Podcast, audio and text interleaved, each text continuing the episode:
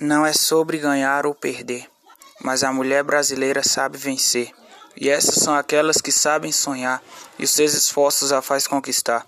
A mulher brasileira tem o braço forte, ela não depende de azar ou sorte, apenas conquista porque vai à frente, mas no caminho ajuda muita gente. Essas têm o sentimento de solidariedade, pois elas ajudam e amam esse povo de verdade. Essas empreendedoras sabem trabalhar e seus colegas elas vão ajudar. Esbocei o que sinto pela mulher, aquela que em minhas lutas sempre está de pé. Mas aqui no final quero deixar quero deixar uma reflexão. A mulher não é sexo frágil. A mulher sempre mostrou ser forte e inabalável.